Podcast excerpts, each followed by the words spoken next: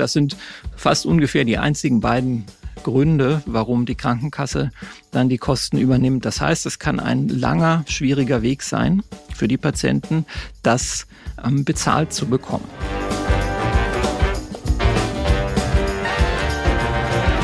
Herzlich willkommen zu einer neuen Folge meines Podcasts Bewusst Schön Sein, dem Podcast über Schönheitschirurgie und das Leben. Mein Name ist Dr. Niklas Nuak und heute geht es um die Haut.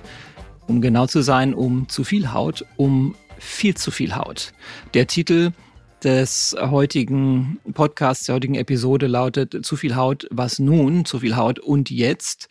Es geht um die Operation nach massivem Gewichtsverlust, wenn Menschen sehr, sehr viel Gewicht verloren haben. Und wenn ich sehr viel sage, dann meine ich wirklich sehr, sehr viel.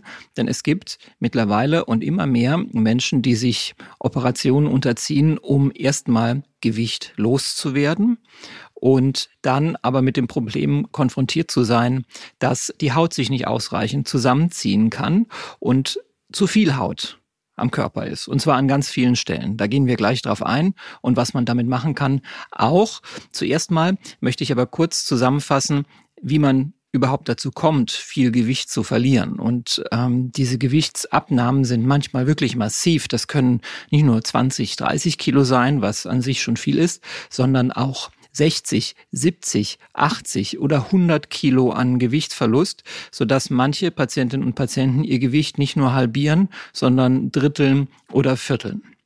Wie kann das funktionieren? Es funktioniert mit sogenannten metabolischen Operationen. Man spricht auch von Adipositas-Chirurgie oder von bariatrischen Operationen. Das meint alles dasselbe, nämlich den Verdauungstrakt so zu beeinflussen, dass ich am Ende weniger wiege, weil ich weniger Nahrung aufnehmen kann. Und das erste Modell, was man da genutzt hat, war das sogenannte Magenband am Mageneingang, dort wo der ähm, Ösophagus, also die Speiseröhre in den Magen reingeht. Dort hat man ein Band drumgelegt, das kann man auch heutzutage immer noch machen, sodass ähm, man viel schneller satt ist, weil überhaupt nichts in den Magen geht und man ein Völlegefühl hat innerhalb kürzester Zeit. Da passen nur 20, 30 Milliliter dann rein in den Magen, also wirklich sehr wenig. Man muss in kleinen Portionen essen. Ähm, das Problem ist, dieses Magenband tendiert dazu zu verrutschen und es ist auch nicht besonders schön, wenn man immer den Eindruck hat, man ist schon nach einem Bissen eigentlich satt. Prinzipiell kann es effektiv sein, aber es hat sich über die letzten ja, 30 Jahre gezeigt, dass das nicht die ideale Technik ist äh, und deshalb für Patienten mit diesen äh, Wünschen oder mit dem Problem der ähm, morbiden Adipositas, also BMI-Werten ähm, von über 35, 40 oder 50, ähm, denen dort richtig mitzuhelfen. Das heißt, was hat sich durchgesetzt? Zunächst über viele Jahre der Bypass, der Gastric Bypass, so dass man quasi den ganzen Magen umschiftet und gleich von der Speiseröhre ein Loop baut in den Dünndarm und so den ganzen Magen umgeht. Das wird heute auch immer noch so gemacht.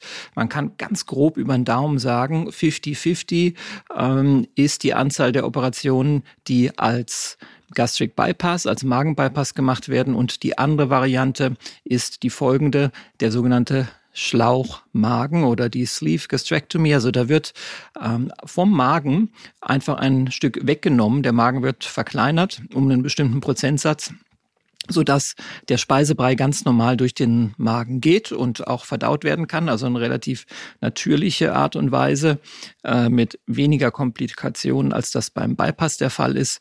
Ähm, und diese beiden Techniken, und es gibt tatsächlich in den letzten Jahren viele Variationen, auf die ich nicht weiter eingehen will, weil ich da kein Spezialist drin bin, ähm, um eben solche ähm, ähm, massiven Gewichtsverluste dann ähm, eben schaffen zu können. Das Tolle ist, und das ist das Letzte, was ich dazu sage, bevor ich dann zu meinem Teil äh, dieser Patienten übergehe, für den ich verantwortlich bin.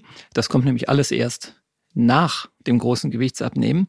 Das Tolle ist, dass diese Patienten, während sie, wenn sie noch sehr, sehr dick sind, noch sehr krank sind, dass diese Patienten danach recht gesund zu einem kommen. Und alle Sachen, die mit einem starken Übergewicht einhergehen, nämlich Diabetes, der Bluthochdruck, ähm, muskuloskeletale Probleme, also durch das Gewicht einfach sind natürlich Gelenke Sehnen, Bänder stark belastet, die Knie beispielsweise, die Hüften, das sogenannte Schlafapnoe-Syndrom, ne, dass man nachts lange Phasen hat, ähm, in denen man nicht atmet und manchmal sogar so eine Maske tragen muss, damit das funktioniert.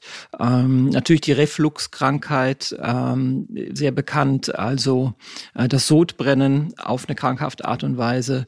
Ähm, Fettstoffwechselstörungen, Depressionen, also alles Erkrankungen, die wirklich signifikant für Menschen mit sehr starkem Übergewicht sind, die verlieren Gewicht, 50, 60, 70, 80, 90 Kilo und sind oftmals ein Großteil dieser Erkrankungen komplett los.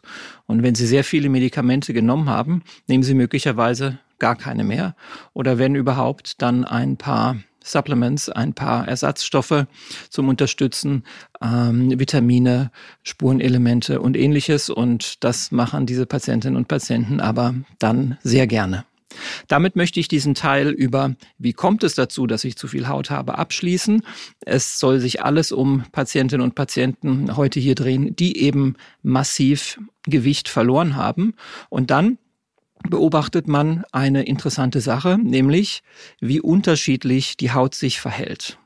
Und die Haut, damit meine ich alles, was unseren Körper überzieht, an jedem kleinen Zentimeter an unserem Körper, nämlich äh, das ist ein äh, ja, Art Gummi letztendlich, so kann man sich die Haut vorstellen, der ganz unterschiedlich reagiert auf eine Gewichtsabnahme, wenn mh, weniger Gewicht, weniger Fett, unter der Haut ist, sprich weniger Volumen vorhanden ist.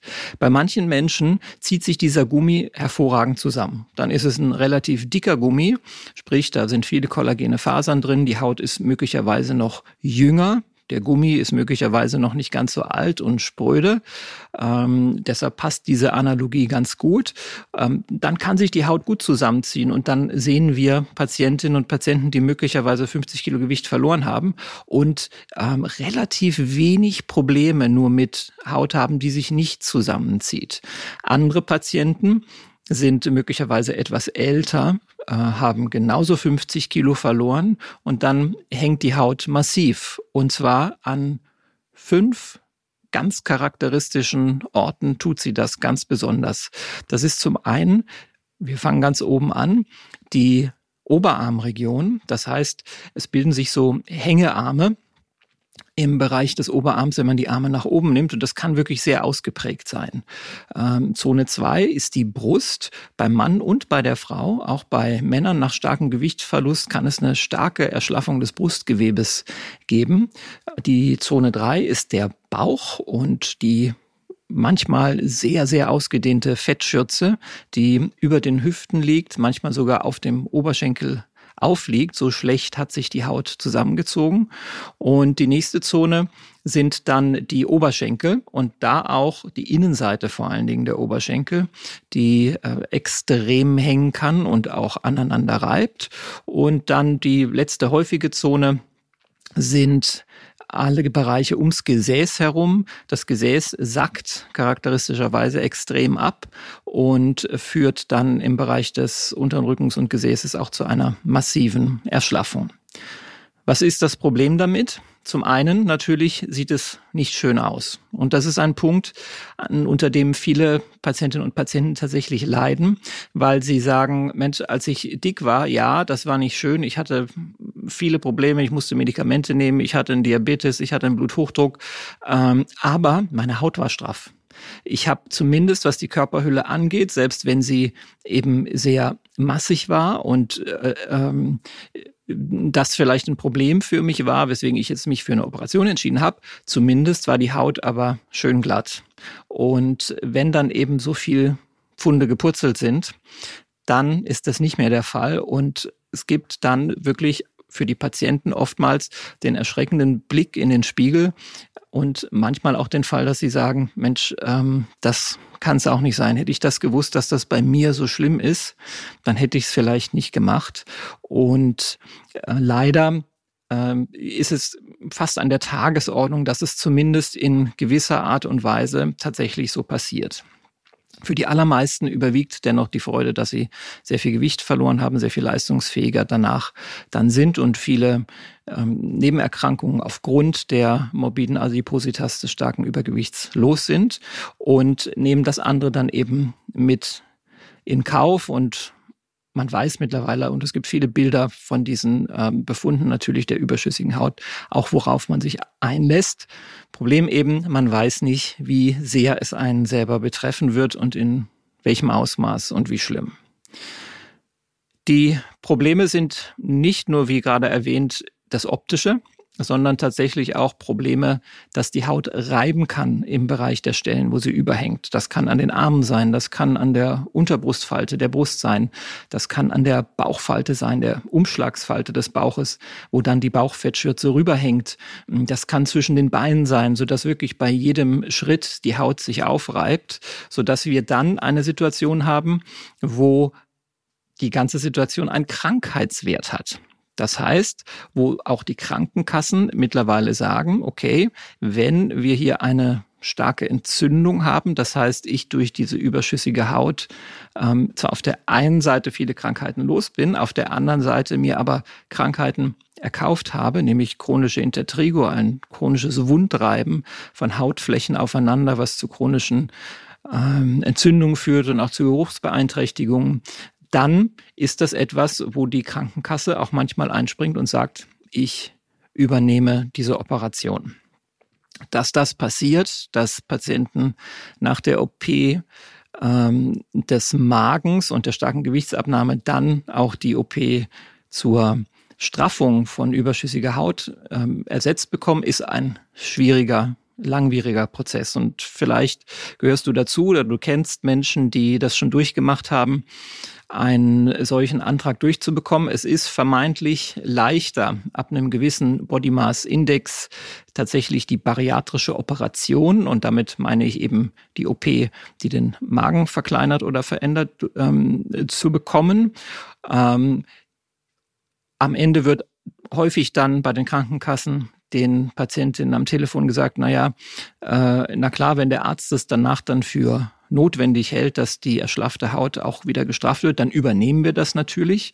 Das habe ich äh, schon sehr häufig von Krankenkassen gehört ähm, und von Patienten gehört, die mit Krankenkassen darüber gesprochen haben. Die Wahrheit sieht leider ein bisschen anders aus. Wenn man das dann beantragt, wird schon genau drauf geguckt ob die Patientin und der Patient, der jetzt diese stark erschlaffte Haut hat, mit diesem Problem krank ist ja oder nein. Und krank ist er dann eigentlich nur aufgrund von zwei Dingen. Entweder ist es das Wundreiben, was ich beschrieben habe, ähm, oder es ist eine mechanische Behinderung, wie vorhin erwähnt, wenn der Bauch wirklich über die Hüften drüber hängt, die Bauchfettschürze extrem stark ist und man kann die Knie nicht mehr anbeugen oder die äh, Oberschenkel nicht mehr zur Hüfte ziehen, dann habe ich eine mechanische Behinderung und bin damit dann auch krank. Das sind fast ungefähr die einzigen beiden Gründe, warum die Krankenkasse dann die Kosten übernimmt. Das heißt, es kann ein langer, schwieriger Weg sein für die Patienten, das ähm, bezahlt zu bekommen. In meiner Praxis aktuell arbeite ich nicht mehr mit den Krankenkassen zusammen. Trotzdem viele Patienten, die zu mir kommen, eben gerade weil es so ist, dass die Kassen das sehr restriktiv behandeln, das Ganze und manchmal auch nach Widersprüchen und trotz anwaltlicher Begleitung solche Operationen nicht bezahlt werden.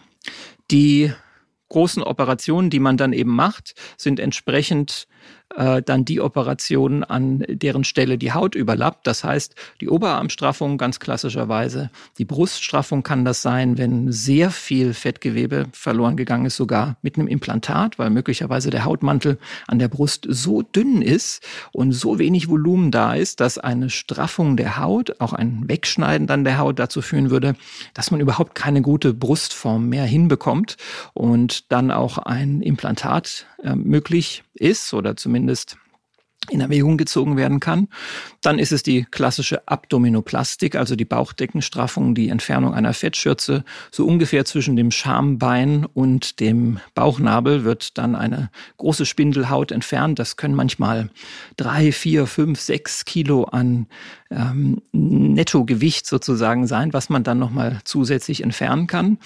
Und dann ist es die Oberschenkelstraffung als nächstes die ähm, vor allen Dingen im mittleren Bereich, also im inneren Bereich der Oberschenkel durchgeführt wird. Dazu kommt die Möglichkeit, das Gesäß zu straffen und es besteht immer die Möglichkeit, bestimmte OPs zu kombinieren. Eine klassische Kombination ist die Straffung der Bauchdecke, also der Fettschürze, zusammen mit der Straffung des unteren Rückens und einer ähm, hebenden, anhebenden Gesäßstraffung. Das nennt man dann das sogenannte Bodylift. Das ist schon eine recht große Operation. Und alle diese OPs werden zusammen äh, natürlich eine ganze Menge Narben produzieren auf dem Körper. Und das ist ein wichtiges Thema, weil auch da manche PatientInnen erstmal ein bisschen äh, schockiert sind, wie viel Narbe tatsächlich entsteht. Das lässt sich leider nicht vermeiden technisch. Wenn man viel Haut entfernen muss, entstehen auch viele Narben. Doch es zeigt sich dann über die Monate der Narbenheilung, dass, wenn die Narben ablassen, feiner werden, möglicherweise nur noch ein weißer Strich sind, ähm, auch wenn sie ein klein bisschen verbreitert sind, dann das immer noch der bessere Handel war, der bessere Trade-off ähm, im Vergleich ähm, zu der überschüssigen Haut.